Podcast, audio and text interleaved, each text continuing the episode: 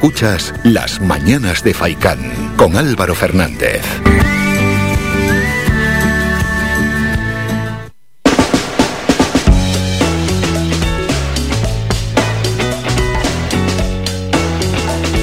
La tertulia semanal.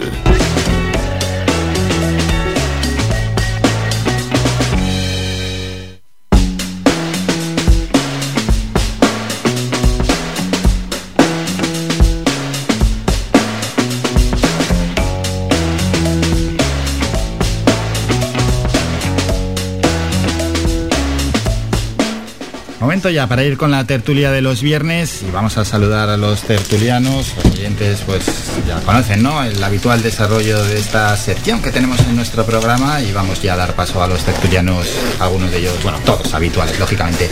Julio Ojeda, desde el PSOE, desde Santa Lucía, buenos días. Muy buenos días. Ana Benítez, de Coalición Canaria. Ana, buenos días. Buenos días. Regresa ya Tanosu Alemán, desde Podemos. Tanosu, buenos días. Buenos días. Y Luis Rodríguez, del Partido Popular, buenos días. Hola, buenos días. Tenemos varios temas y como siempre lo que hacemos es repasar la actualidad ¿no? y las noticias que surgen en los, últimos días, en esta semana de viernes a viernes y que traemos aquí para el análisis de los tertulianos. La primera de ellas tiene que ver con ese informe de Diputación del Común sobre algunos centros de mayores.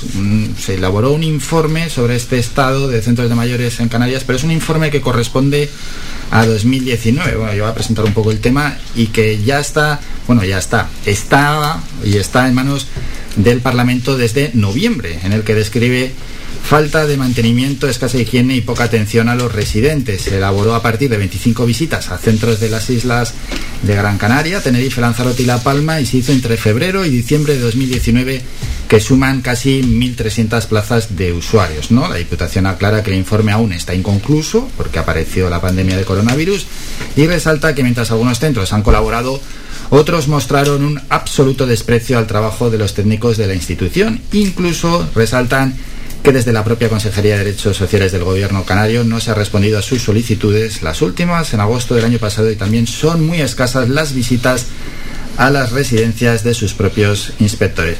Un asunto, Julio, que lo hemos conocido esta semana y que, bueno, ¿cómo se valora desde el PSOE?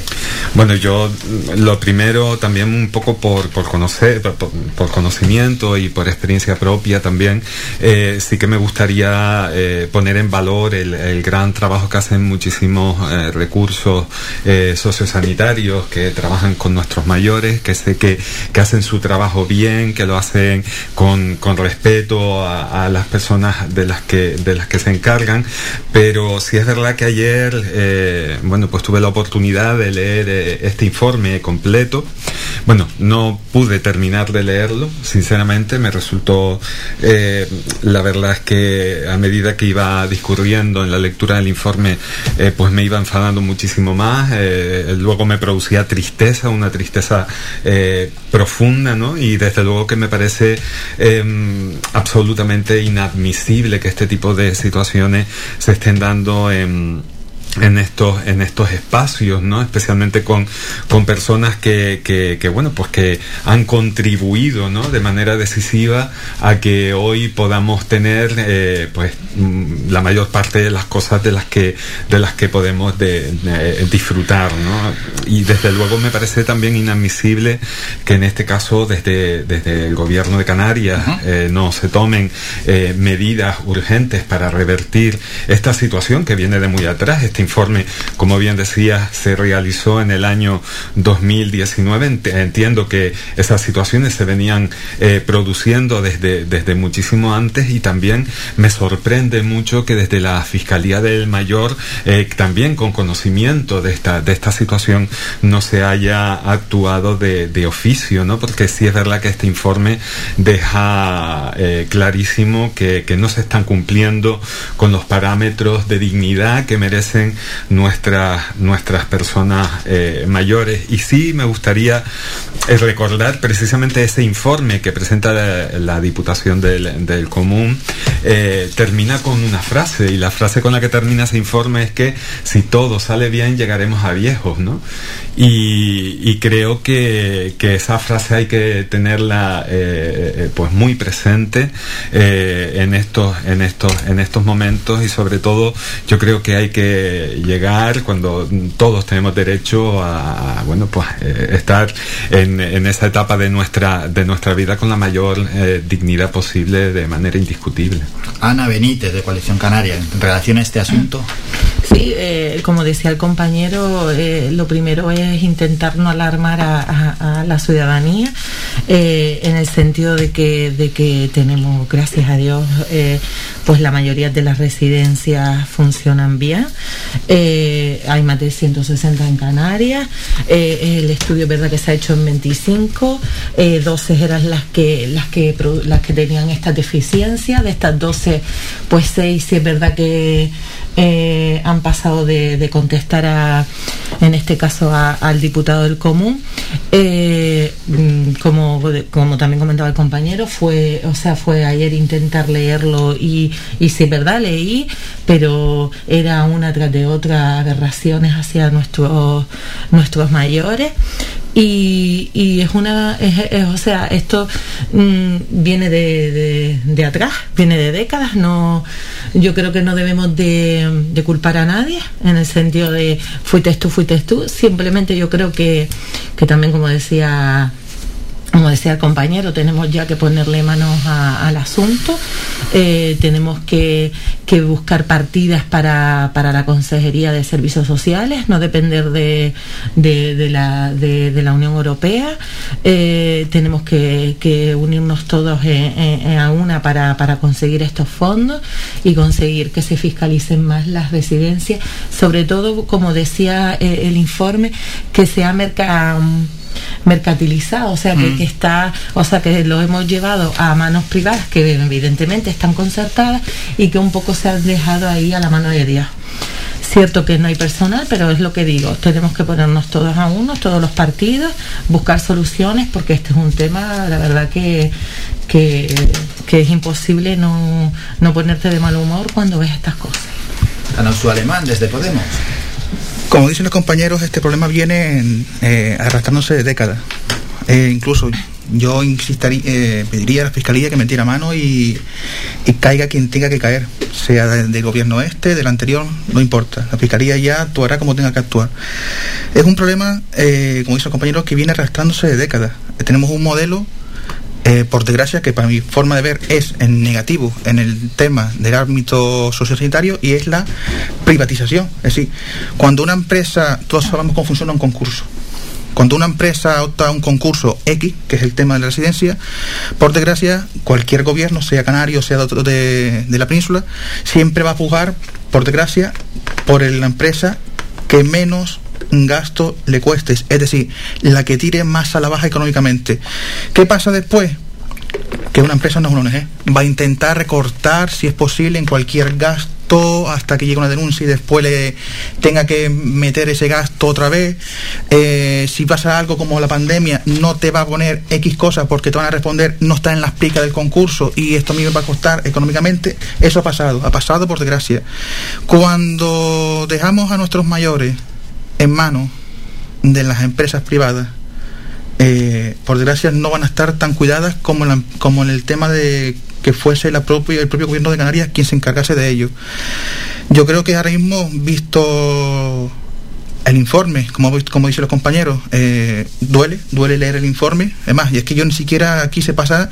la compañía dice que terminó, el compañero dice que casi llega al final, es que yo no pude llegar ni a la mitad no puedo ir a mitad porque donde yo trabajo, que es en el tema del, transporte sanitario, por H por B, muchos de los pacientes eh, mm, suelen ser gente mayor y a mí me duele ver que esas personas después se encuentran en, esta, en este estado eh, lamentable. Por suerte, la mayoría de los centros sociosanitarios, la mayoría de los centros de residencia eh, trabajan óptimamente, da gusto, ojalá uno envejeciese en esos centros, pero es que puede ver otros que sinceramente no sabemos si incluso hasta las familiares saben en qué estado se encuentran sus, sus familiares. Es decir, yo soy de los de inspecciones sorpresas en toda la residencia sin avisar a nadie para ver cómo se encuentra.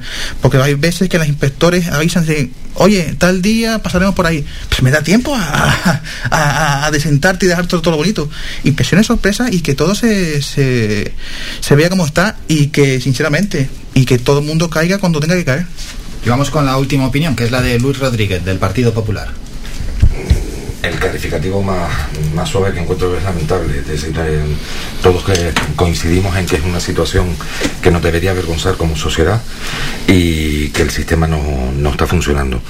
Yo sí hay que poner varias cuestiones encima de la mesa. Es decir, en primer lugar no se trata de un sistema público, privado o concertado. Aquí se trata de un sistema que tiene unos errores y unos fallos que hay que subsanarlo.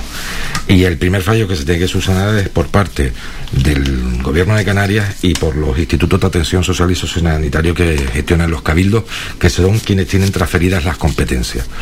El gobierno de Canarias para esas 160, más de 160 residencias que, apuntaba la compañera, eh, solamente tiene cinco evaluadores dos en la provincia de, de, Santa Cruz y tres en la provincia de Las Palmas. Es imposible realizar las inspecciones adecuadas con cinco evaluadores a nivel autonómico. Las evaluaciones se hacen eh, siempre con carácter eh, por sorpresa, es decir, no se avisan, eso sí te lo, te lo conozco por conocimiento de causa. Se hacen por parte, pero con cinco evaluadores a, todo, a nivel autonómico es inviable poder realizar inspecciones, informes y todo el trámite administrativo que deben realizar cualquier funcionario público. Por lo tanto, para empezar, el Gobierno de Canarias debería incrementar la plantilla eh, de evaluadores de los servicios sociales de la residencia de, en, en cuestión de dependencia del gobierno de Canarias y para toda la comunidad autónoma.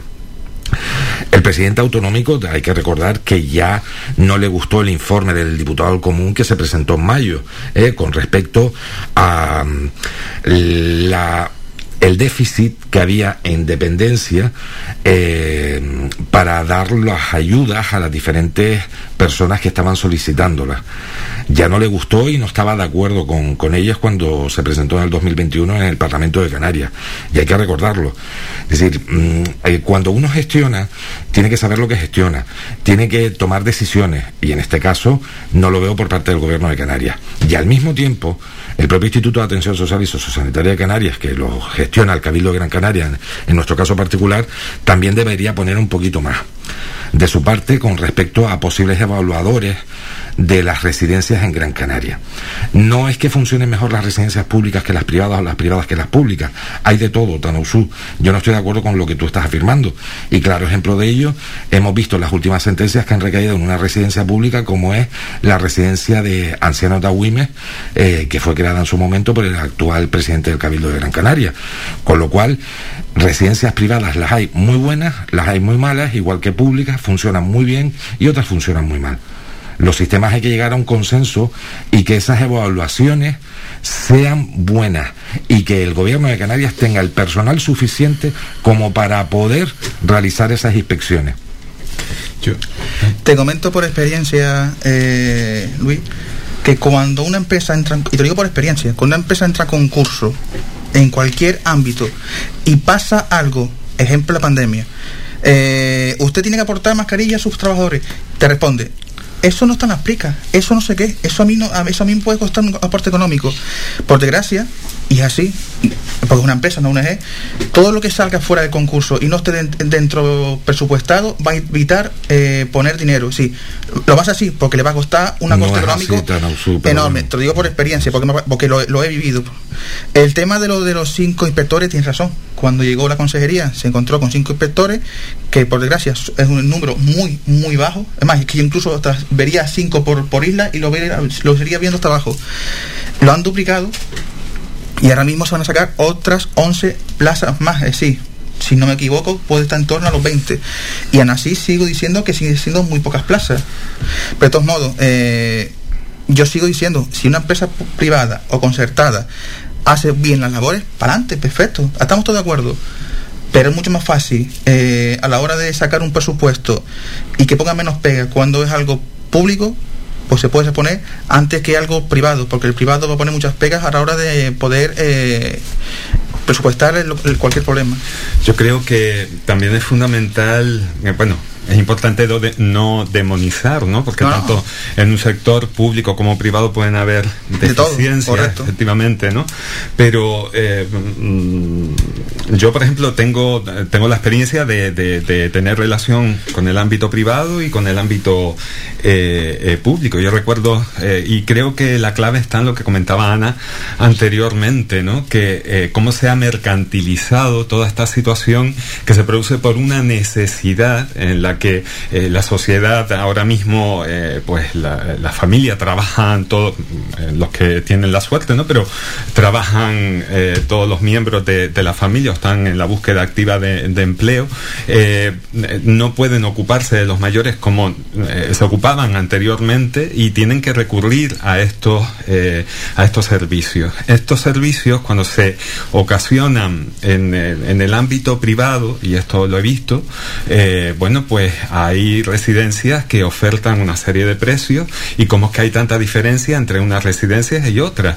Y evidentemente, es ahí donde se produce esa diferencia y es ahí donde se producen esos problemas. ¿Dónde economiza para, para ser rentable esa empresa? Pues precisamente recortando en personal, recortando en servicios con el objetivo de que los, eh, beneficios sean mayores. Mm, y esto es así. Y existe esa necesidad y muchas personas se ven casi abocados a tener que recurrir a estos servicios porque no pueden hacerse cargo de de sus mayores no pueden renunciar a su puesto de trabajo. Y en las públicas pasa exactamente lo, en, eh, eh, en este caso, en una privada y bastante cara, eh, que se pagaba mensualmente, hablo desde el punto de vista personal, si a, mi familiar le tocaba hacerse una analítica, pues le cobraban la jeringuilla que usaban para hacerle la analítica y, y demás. O sea, te lo cobraban como un gasto aparte, una jeringuilla.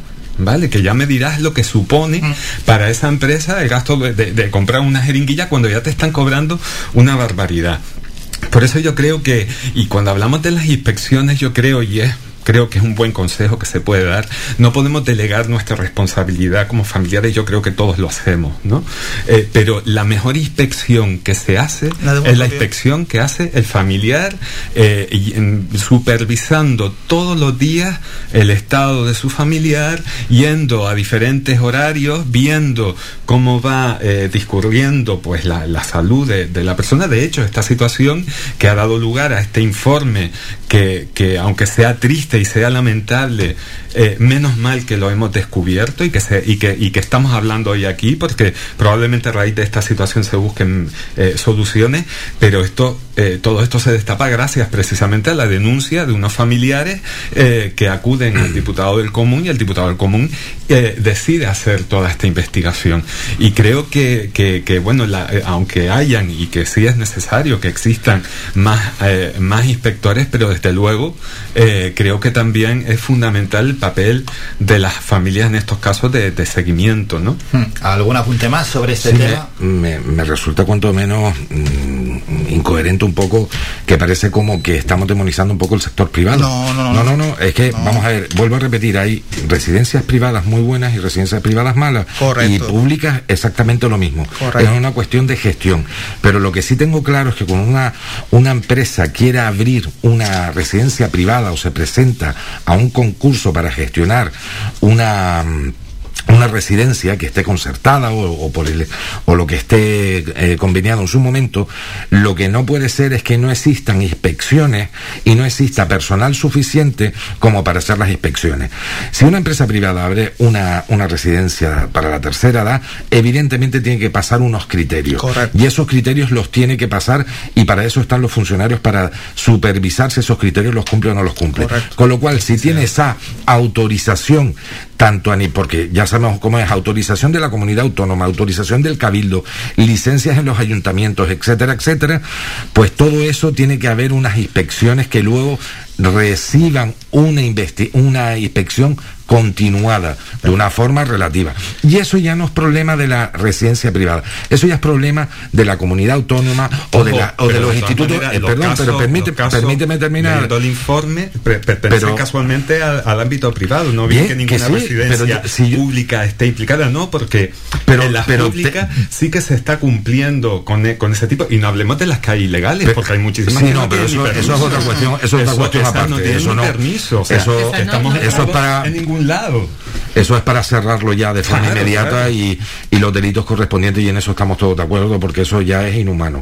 ¿De acuerdo? En eso no creo que haya ningún tipo de discusión entre nosotros eh, desde el punto de vista político porque estaremos todos de acuerdo.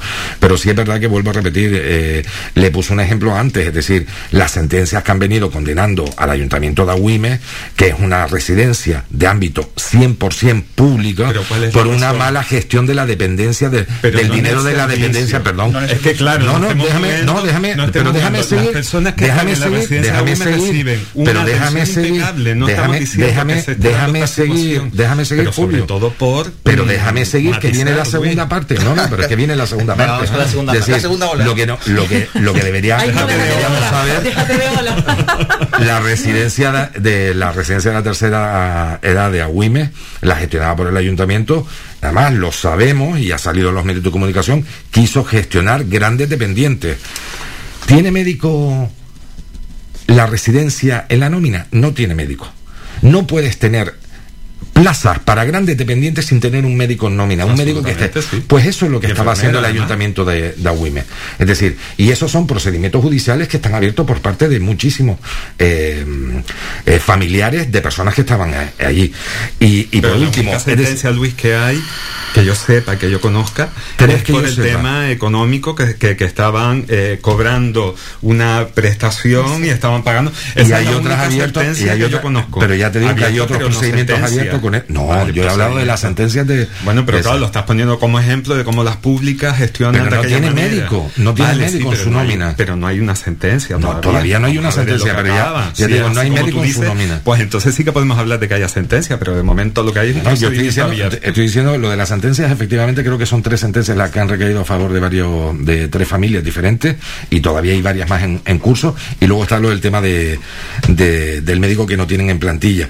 Eh, y es curioso también, es decir, ahora Noemí Santana y el grupo de la, Consejería de Políticas Sociales anuncia que de cinco plazas vamos a, convocar 11 plazas más. Ahora. Ahora no sé. Ahora. ahora. antes se duplicó. ¿Dónde, está, dónde están? si solamente hay cinco actualmente en plantilla. Antes se duplicó, se duplicó. Si hay solamente cinco en plantilla en la actualidad. Cuando las cosas van a más, hay quejas. Cuando se quedan igual, hay quejas. Cuando reducen, hay quejas. Los Pero totales, si la plantilla es la misma. Todo es quejarse. La plantilla es la misma. Hay aumento. Luis yo te Dos por Santa Cruz de Tenerife y tres por la provincia de Las Palmas. Se han duplicado y ahora van a haber otras 11 plazas más. Entonces los medios de comunicación no están diciendo la verdad en base a los datos que está pasando a la viceconsejería. Hay dos en la provincia de Santa Cruz y tres en la provincia de Las Palmas. Están aumentando. Lo que tú decías de privada. No, no, ¿están aumentando o ya han aumentado? Porque los medios se han de duplicado, se han duplicado y ahora van a haber 11 plazas más. Pues los medios de comunicación, en base a la información que le pasa a la viceconsejería de Políticas Sociales del gobierno de Canarias, dice que hay le dos en la provincia de, de, Santa Cruz y tres en Las Palmas. Porque le piden una reunión a la viceconsejera y que le explique mejor el tema. Pero no, no, fueron palabras de la viceconsejera. Se han duplicado y aumentado. 5, 11, 15, 20, para mí sigue siendo muy pocos números. Sí, sí, estamos de acuerdo con eso. Mira, a, lo que, iba antes, el tema, el tema de privada pública. El problema lo tiene, el, tema, sí. el problema lo tiene todos los gobiernos de España. Hasta que no ah. cambien el, y te, digo el por qué y el qué. Hasta que no cambie el tema del tipo concursal y se deje de siempre tirar a la más baja, va a haber estos problemas tanto en el transporte sanitario, en la educación, en la sanidad y en el sociosanitario. Hay que empezar a cambiar el modelo, hay que evitar de quién me lo ofrece más barato y empezar a poner, por ejemplo, quién tiene los mejores profesionales, quién tiene los mejores medios y quién tiene los mejores recursos. Pero que ustedes ah, están gobernando. Lo digo, lo digo que ese es el problema. Pero, pero oh, sí, sí, pero es un problema de todo. tanto el PP cuando lo hace en Murcia, tanto cuando lo hace aquí, uno aquí y aquí. El problema de, ustedes están gobernando ahora a nivel nacional y la ley del sector público, la ley de del sector público y hay que cambiar ese formato. Bueno, pero es que la ley de contrato del sector público es este nacional. Ese formato. Lo que nos vamos a publicidad y continuamos con la tertulia. No sé qué.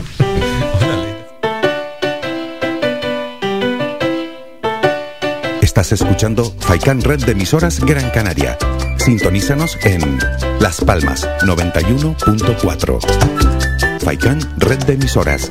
Somos gente, somos radio.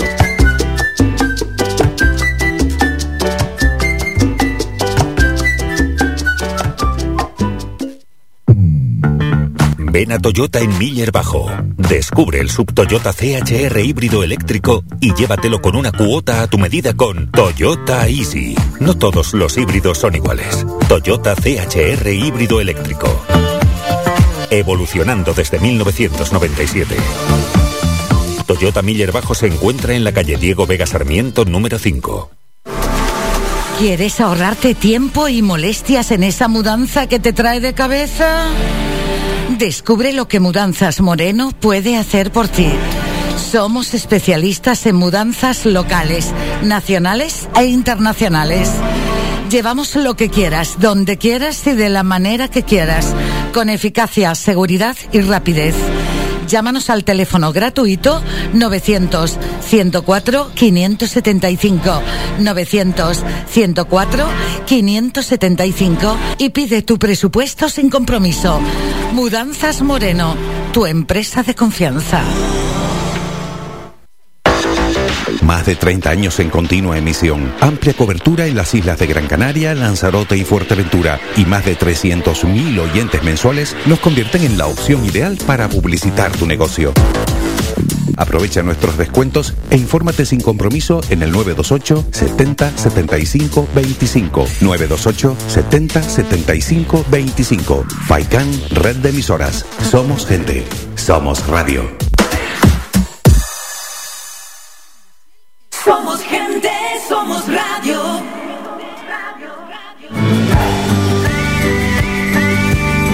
Escuchas Las Mañanas de Faikán con Álvaro Fernández. Siguiente asunto que comentamos aquí en la tertulia de los viernes tiene que ver con una palabra que se ha mencionado mucho en los últimos días, es handling, que a uno le pillaría por sorpresa, ¿no? Cuando saltó esta palabra, sobre todo a los medios de comunicación, y tiene que ver con uno de esos sectores que cuando se ponen en huelga, pues tienen bastante fuerza por el malestar que, que generan a los que se ven afectados. Si te pilla de lejos, no, pero si te pilla en plenas vacaciones, pues te hace una faena. La verdad es que las jornadas de huelga esta semana de los trabajadores de Ground Force, que es la empresa que presta el servicio de handling en el aeropuerto de Gran Canaria junto a Iberia, ha provocado retrasos tanto en las salidas como en las llegadas de los vuelos, demoras en la entrega de equipaje. Han pedido pasajeros que han volado sin el equipaje y pasajeros que eh, han estado en nuestra isla días sin su equipaje en el lugar de destino, lo cual, pues bueno, pues puede generar una mala impresión, ¿no? Para los turistas que aquí llegan. Finalmente, los trabajadores de Handling aceptaron la pasada noche la mediación solicitada por la empresa a la inspección de trabajo y se reunirán hoy, de hecho están reunidos para intentar llegar a un acuerdo para poner fin ¿no? a este conflicto laboral y el objetivo es intentar evitar que se reproduzcan estas huelgas que hacen bastante daño. Por cierto, ya hay una huelga convocada para mañana sábado y el resto de jornadas anunciadas. Ana, la huelga mencionada. Eh, al final es como tú dices, al final aquí el que lo- los que se ven afectados como siempre es el sector turístico con todo lo que hemos pasado, que a nadie se le escapa, esto es lo menos que no, nos podía pasar ahora mismo. Eh, lo veía en estos días en, el, eh, en varios medios de comunicación, eh, como los extranjeros estaban en los hoteles desquiciados porque no tenían su, su equipaje. Eh, hay que ponerse en el lugar de los trabajadores. Leí la convocatoria de huelga y es que ellos abogan a que saquen a sus compañeros del ERTE porque lo que está pasando es que mm, hay insuficiencia mano de insuficiente mano de obra por eso porque eh, el, el empresario eh, está aprovechándose del ERTE y ellos únicamente quieren que saquen a los compañeros del ERTE porque creen que están creen no ellos abogan a que están sufriendo una explotación laboral, eh, devorando sus derechos y su salud. Entonces eh, vi que, estos días pues está mediando incluso eh, el presidente del gobierno de Canarias, el Víctor Torres, el presidente de la de la FED y, y, hoy parece como tú comentabas que se van a reunir y espero que haya un entendimiento y creo que, que, que, lo que tienen que hacer es sacar a los compañeros que están en el ERTE pues sacarlos porque ya se ha visto que gracias a Dios está aumentando el turismo y, y es necesario esa mano de obra vamos. Tana su alemán desde Podemos como veis este asunto. Primero total apoyo a, los huelguistas todo el que haya participado en una huelga ya sabe eh, lo duro que es no solamente por la brema económica, sino por la presión de la propia empresa para que vuelvas al trabajo, la presión exterior, en este caso, de la gente que algunos no comprenden eh, la huelga, otros se molestan porque la gente vaya a huelga, y por último la presión familiar porque no estás ingresando comida en casa, sino estás ingresando dinero en casa y donde poder comer y pagar facturas. Eso es lo primero. Eh, segundo, hay que recordar que el presidente del comité ya lo informó eh, Perdón, pido disculpas. Pensaba que lo había pagado. Bueno, no importa, continúa, Tana, ya... Ya se informó que ya lo, ya lo informó el presidente del, del comité de, el comité de huelga que había pedido al director de AENA que se presentara eh, como mediador para que la empresa y el comité se pusieran de acuerdo y ha sido la empresa, según el presidente del comité, que no se ha querido reunir. Ahora esa empresa se ha visto, me imagino que fue una forma de presión, a ver si los trabajadores aguantaban o no aguantaban y le ha salido el tiro por culo a la empresa. Los trabajadores han estado unidos y han ido hasta el final. Ahora, como dicen ustedes, vamos a ver si se media. Eh, yo nunca voy a ir en contra de que alguien vaya a una huelga. Es decir, es que si van a huelga por algo será.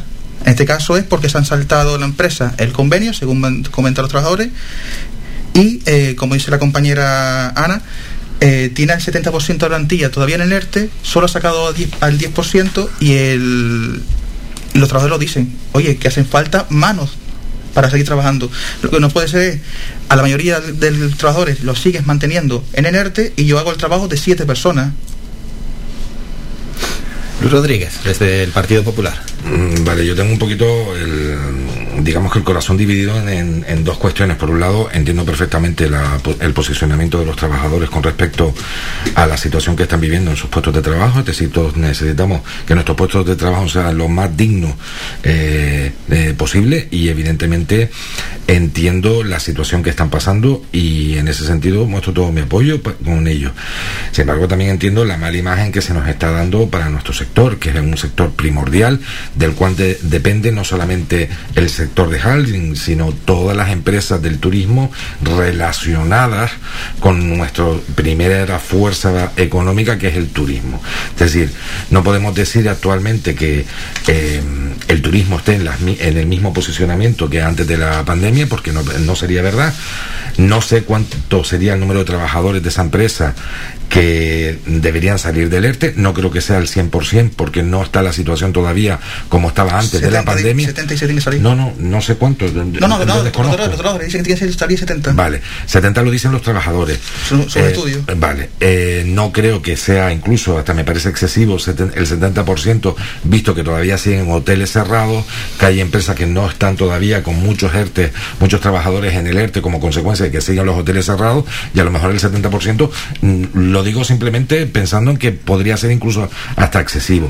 Entonces, si es verdad que la posición de los trabajadores, eh, con todos sus derechos que los tienen y a los cuales voy a respetar eh, eh, siempre, sí hay que tener en cuenta que está provocando también que otros trabajadores del sector del turismo tampoco salgan de los ERTE. Entonces hay que compensar un poquito y que todos deben entender que esto es un engranaje en donde todos nos vemos representados y todos nos vemos comprometidos con con el sector.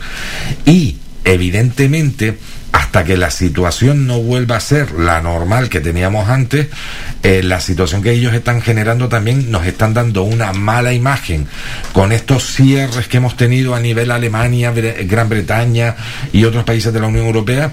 No creo que sea la mejor imagen de cara a que el sector turístico se recupere lo antes posible, que es lo que todos queremos para que siga siendo uno de los pilares de nuestra economía, porque a corto plazo evidentemente eso no va a cambiar.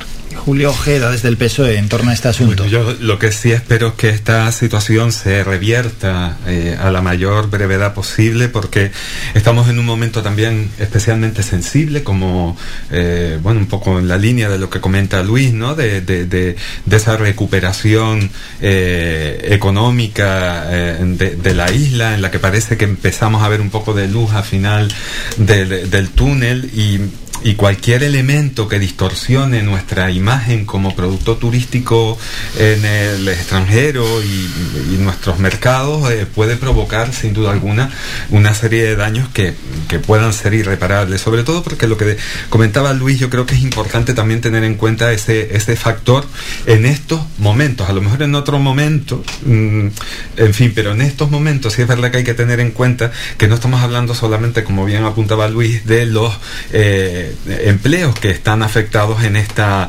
en esta situación, sino que de manera indirecta hay miles de puestos de trabajo que dependen de la imagen que proyectamos fuera eh, como, como mercado turístico.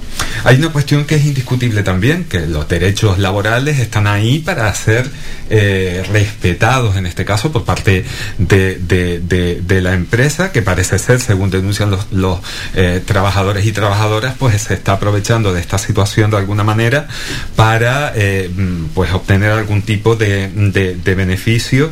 Y, bueno pues eh, Ana comentaba y hacía la fotografía de cuáles eran las reivindicaciones que están provocando evidentemente una carga de trabajo importante sobre aquellas personas, sobre el personal que se encuentra activo. Y ojo porque esta situación no solamente se está dando eh, en esta empresa o en, eh, estas, eh, en estos servicios. Hace poco también las Kelly están denunciando que situaciones parecidas se vienen produciendo en alojamientos turísticos en la zona del sur, en los que ah, la empresa está manteniendo en ERTE a, pues a muchos empleados y empleadas y los que están están supliendo eh, pues esa, esa carga de trabajo que no están contratando. Entonces, ojo, porque esto de repente solamente es la punta de un iceberg que tiene esa notoriedad, porque evidentemente tiene unas afecciones eh, mediáticas y, bueno, y para los usuarios importantes,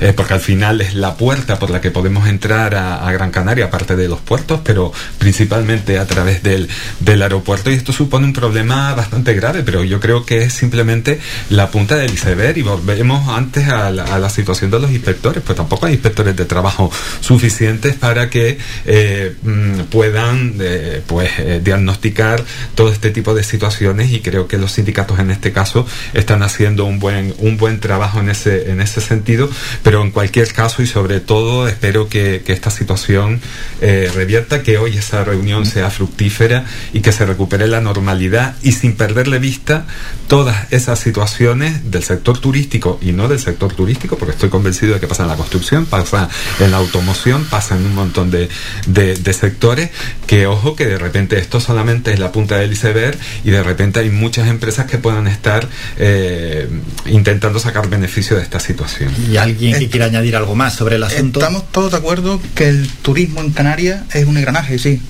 desde que la persona que te recesiona la maleta en el aeropuerto hasta la guagua o el taxi que te lleva al hotel, el que te recoge en el hotel y la Kelly que te atiende en, eh, el hotel. Todo un, un granaje, pero lo que debemos empezar es a dejar de enfocar o de enviar el foco al al eslabón más débil. Y sí, si esta gente ha ido a la huelga, ¿Por qué no ponemos el foco en la empresa y no en los trabajadores? Si enfocamos en que si el trabajo para huelga afecta al resto de trabajadores del sector turístico, porque es un gran engranaje, cambiemos eso. Enfoquemos a la empresa. ¿Por qué la empresa con sus actitudes ha hecho que el trabajador y la trabajadora vaya a la huelga? La huelga, lo vuelvo a repetir, son mm, dañinas hasta el propias personas que van a la huelga. Merma económica, eh, problemas eh, a la hora de psicológico, duele mucho. Pero señores, las huelgas son necesarias. La huelga del 1919, la canadiense en Barcelona, eh, gracias a huelga que duró lo que no está escrito, trabajamos a 8 horas y no a 16 o a 12. La huelga del 55, eh, de ese mismo año, del año anterior, fue también mortal y no mejoró el tema económico. Sí, las huelgas duelen, pero las huelgas son necesarias para, una, no perder, es que, por desgracia ahora mismo estamos en huelga no para, no para adquirir nuevos derechos. El problema es que ahora mismo estamos en huelga para no perder los que... siempre al sector para privado. para, que, para que no es que siempre, vamos a ver, tú das por hecho que lo que dicen siempre los trabajadores es cierto, que yo no es que esté poniendo en duda lo que está diciendo actualmente, ¿eh? pero ah. siempre das por hecho que lo que dice el trabajador es cierto y lo que dice la empresa es falso. Es decir, no puede ser ni una cosa ni lo otro. y no hablo de este caso en concreto, pero es que ya que vas a la, memoria histórica de la huelga, lo que no puedes hacer, lo que, no puedes hacer es que el derecho de un pequeño colectivo pueda afectar a un colectivo mucho más grande. Vale, mi pregunta es decir, ¿dónde está el límite? Hay que tener mucho cuidado vale, no, no, con esas cosas que estás diciendo. No, mi punto siguiente, no, mi punto siguiente. ¿Dónde está el límite? ¿Qué hago? ¿Les prohíbo hacer huelga? Con Franco se hacía, no, no había huelga. Le digo que no hay huelga. Nadie, nadie va a privar de un derecho fundamental reconocido en la Constitución. Vale, entonces ¿qué hago? Nadie. Entonces ¿qué hago? ¿Huelga de 12 a no, de, noche, de noche a 6 de la mañana? No, Tausur, lo que no puedes es decir, el culpable siempre es la, empresa. Huelga se hace y el culpable siempre es la empresa. y no, puede ser, tan La huelga se hace siempre cuando más afecta. Porque si no, no tienen ningún interés y, ningún, y ninguna lógica hacer una huelga. ¿Qué hago? ¿Una huelga de 12 de la noche a 2 de la mañana? ¿A quién afecto? A nadie. Como no afecta a nadie. estructurado muy bien en tu, en tu, cabeza, que me parece estupendo, esto, que el, el demonio es la empresa y el, bueno es el trabajador. Lo que no puedes hacer es decir que el, trabajador es, no, puede ser así siempre. Lo que no puedes decir es, es ser ambiguo. Sí, estoy de acuerdo que hagan huelga, pero... Mm, no la hagan. ¿En, qué hago? el derecho, el derecho de ir a la huelga, vuelvo a repetirte que no se lo no está en decir nunca por mi parte que no lo tiene un trabajador. Eso jamás, es un derecho fundamental. Vale, lo que te digo, lo que te digo permíteme, permíteme. El derecho de un pequeño colectivo puede estar afectando a un colectivo mucho mayor. Un pequeño colectivo que se ha demostrado que es esencial para la isla. y como es esencial para la isla, pero hay que ser comedido. no puedes estar diciendo que la empresa se ha demostrado que ese colectivo. Yo no bueno, dejamos del asunto, el de la huelga de handling aquí en nuestro aeropuerto. Nos vamos a publicidad y a la vuelta ya regresamos con el último tema y que tiene que ver con los ataques homófobos en nuestro país.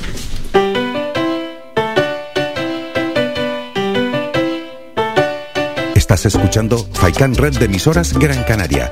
Sintonízanos en Las Palmas 91.4. Faikan Red de emisoras. Somos gente. Somos radio.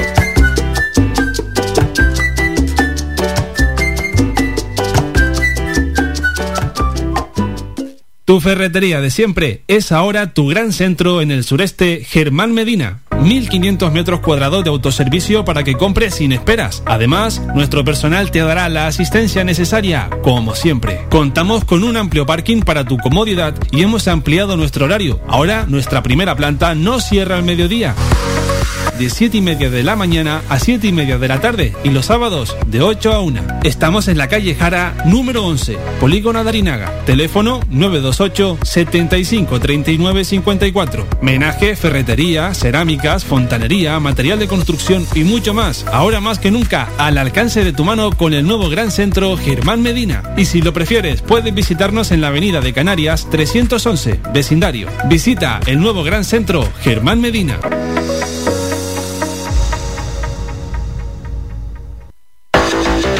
De 30 años en continua emisión, amplia cobertura en las islas de Gran Canaria, Lanzarote y Fuerteventura y más de 300.000 oyentes mensuales nos convierten en la opción ideal para publicitar tu negocio. Aprovecha nuestros descuentos e infórmate sin compromiso en el 928 70 75 25. 928 70 75 25. FAICAN, red de emisoras. Somos gente. Somos radio.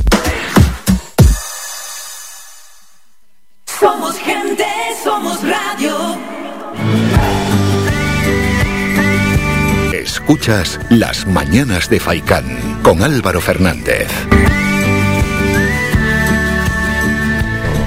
Y el siguiente tema, antes de irnos a publicidad, es el que hemos comentado, esos ataques homófobos en nuestro país, que bueno, pues las estadísticas ahí están y son enormes. Hombre, no debería haber ninguno, pero se producen con demasiada asiduidad. Y el último, encima que ha lanzado a los medios de comunicación otra vez más los ataques homófobos y también por la repercusión que le hemos dado desde los medios de comunicación, donde en la mayoría de los casos nos hemos equivocado, y luego también con las reacciones políticas que ha habido desde el primer momento, no poniendo un poco en cuarentena el caso, pues han hecho que las acusaciones vayan de un lado a otro. Y todo tiene que ver con el caso de un joven en Madrid que denunció ante la policía que le habían herido en un labio y que le habían eh, con un cuchillo, una navaja, algo cortante, inscrito en el culo la palabra maricón, y que había sido atacado por ocho encapuchados. Todo esto se lo hicieron, se lo hizo, se lo hicieron a él de manera consentida y para intentar ocultarlo solo se le ocurrió esta genial idea de denunciarlo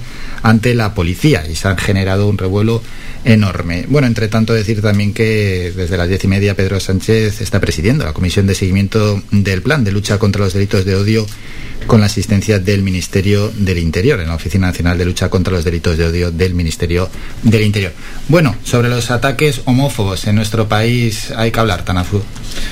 Aunque nos, hayan, nos hayamos enterado de que la denuncia de Madrid ha sido una denuncia falsa, no hay que evitar que, que, esa denuncia falsa nos evite ver el bosque, sí. Por desgracia está habiendo un aumento, un aumento en toda España, según los, los estudios, de ataques eh, homófobos.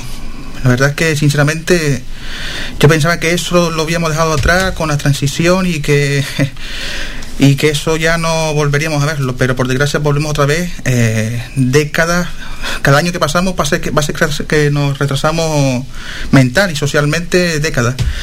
Lo que no tiene sentido es eso, el discurso de odio. Es que el problema es que cuando alguien hace un discurso de odio o un, un discurso de el diferente, siempre va a haber gente después que se aproveche del discurso y, y es que verdad que no tiene ni palabra lo que, lo que está pasando actualmente. Luis Rodríguez, del Partido Popular. Bueno, la que ha liado este chico. Hmm.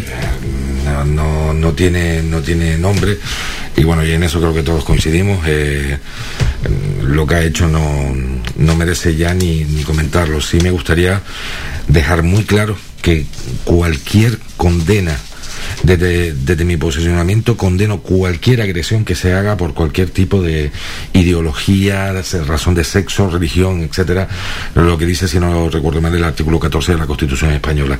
Es decir, lo condeno tajantemente.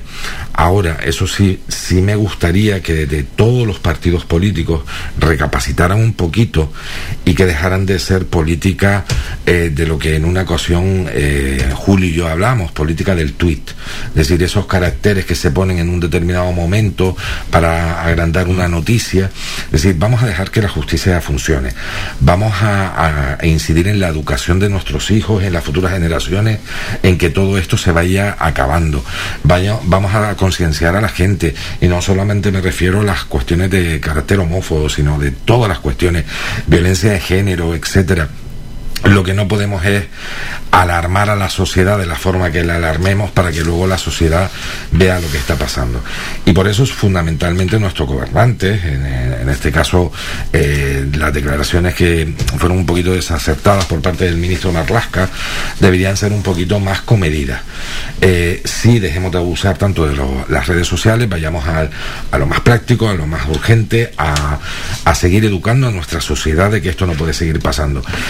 Con respecto a, este chico, mm, que le caiga todo el peso de la ley. Es decir, eh, una denuncia falsa eh, no debe ser tratada desde mi punto de vista en estos ámbitos como cualquier otra denuncia falsa con un delito eh, de estas características. Es decir, creo que deberíamos cambiar un poquito la, la legislación en esta materia. Es decir, ya basta de que determinadas personas hagan uso de forma indebida de los instrumentos que tienen las administraciones públicas para los fines que ellos hayan considerado, no, lo, no voy a valorarlo, pero ya basta de esto.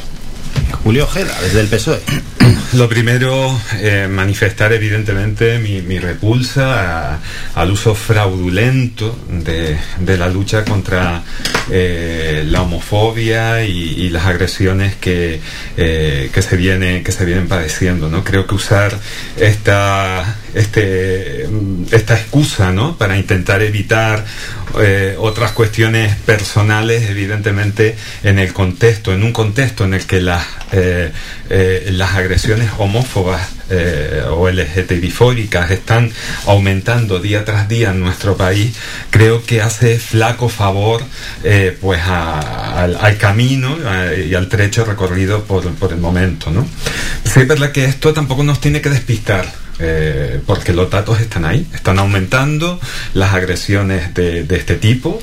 Eh, es verdad que esta última eh, no, era, no, no, era cierta, pero sí es verdad que a lo largo de los últimos meses tenemos muchos ejemplos de cómo se están produciendo esas agresiones, no solamente físicas, sino hasta hace poco veíamos como un guardia de seguridad en, en Tenerife le pedía a una pareja de chicos que no demostraran su afecto en público porque les podía pasar eh, cualquier cosa, ¿no? Entonces, eh, bueno, pues tengamos en cuenta, ¿no? De todas, todas, todas esas situaciones, esos casos que se han producido en Galicia, en Toledo, en Valencia, eh, tengamos en cuenta también que esos, esas denuncias que han aumentado probablemente no representen ni la cuarta parte de las agresiones reales que se producen a diario en nuestro país, probablemente no, no, porque hay mucha gente que aún hoy en día no las, no las denuncian y sobre todo también pues que estas agresiones como estamos viendo se están produciendo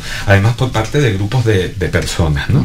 y esto lo dice las estadísticas del Ministerio del Interior y lo dice la, la, Fiscalía con en sus informes de cómo está aumentando paulatinamente este tipo de, de agresiones y creo que enmascarar esta delincuencia como se pretende por algunos sectores como un tipo más de delincuencia es absolutamente un error, como también es un error el blancamiento de los discursos que blanquean precisamente el odio al diferente, sea cual sea la razón que motiva esa diferencia. Estos discursos al final son la gasolina para estos tres o cuatro locos que después se organizan y hacen este tipo de barbaridades y, de, y, y, proyectar ese odio con el que se alimentan, proyectarlo a través de una agresión con las personas que son, que son diferentes.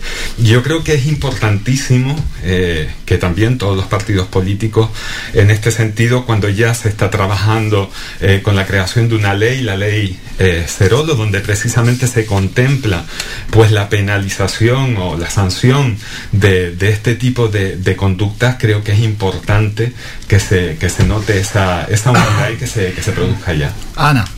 Sí, coincido al igual que con mis compañeros en, o sea, en el rechazo total y absoluto tanto al, a este tipo de agresiones por, por, por, por, eh, por temas de raza, de sexo o la religión de, de una persona y al igual eh, rechazó todas las denuncias falsas que se, que se realizan sobre estos temas porque hace flaco favor. Al igual que decía mis compañeros, creo que no se puede seguir politizando estos temas.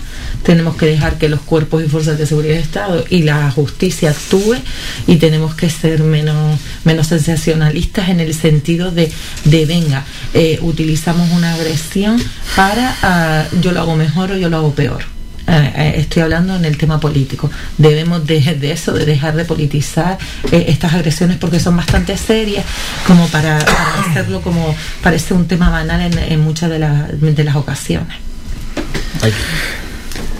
Hay que dejar claro que los delitos de odio no salen de la nada, sale del discurso del odio y del señalamiento al diferente. Como dicen los compañeros, también el tema está el blancamiento. o permitir que ciertos partidos digan lo que digan y se queden así tan impunes. 19 de noviembre de 2020. Desde vos se defiende que las, de las, que las terapias se realicen terapias para curar la homosexualidad. 2020, no 1930. 28 eh, de abril, vos en su cuenta de Twitter pone una imagen para las elecciones de Madrid antes y pone la frase que comience la batalla. Y en el fondo se ve un montón de colectivos y entre ellos el colectivo LGTBI. Es decir, cuando tú das a entender voy a, pensar que, que, soy tonto, retrasado, y voy a pensar que lo han hecho sin darse cuenta. Si ellos no hacen las cosas sin darse cuenta, da a entender a sus seguidores que el enemigo, o uno de los enemigos de la madre patria, según ellos, son el colectivo LGTBI. Cuando haces eso, das hincapié a que mucha gente haga ese tipo de cosas. También, por ejemplo, el 30 de junio de este mes, de este año, perdón, el, eh, Abascal defendió al Congreso las políticas de Orbán en Hungría. Quien no sepa cuáles son las políticas de Orbán en Hungría, una de sus políticas son, por ejemplo, evitar que a cualquier menor de edad se les explique lo que es la homosexualidad. Es decir, cuando alguien vea cualquier cosa, evitar que se les explique, sí, que no sepa lo que es eso, ocultar. Eso me suena a la época del franquismo, sinceramente.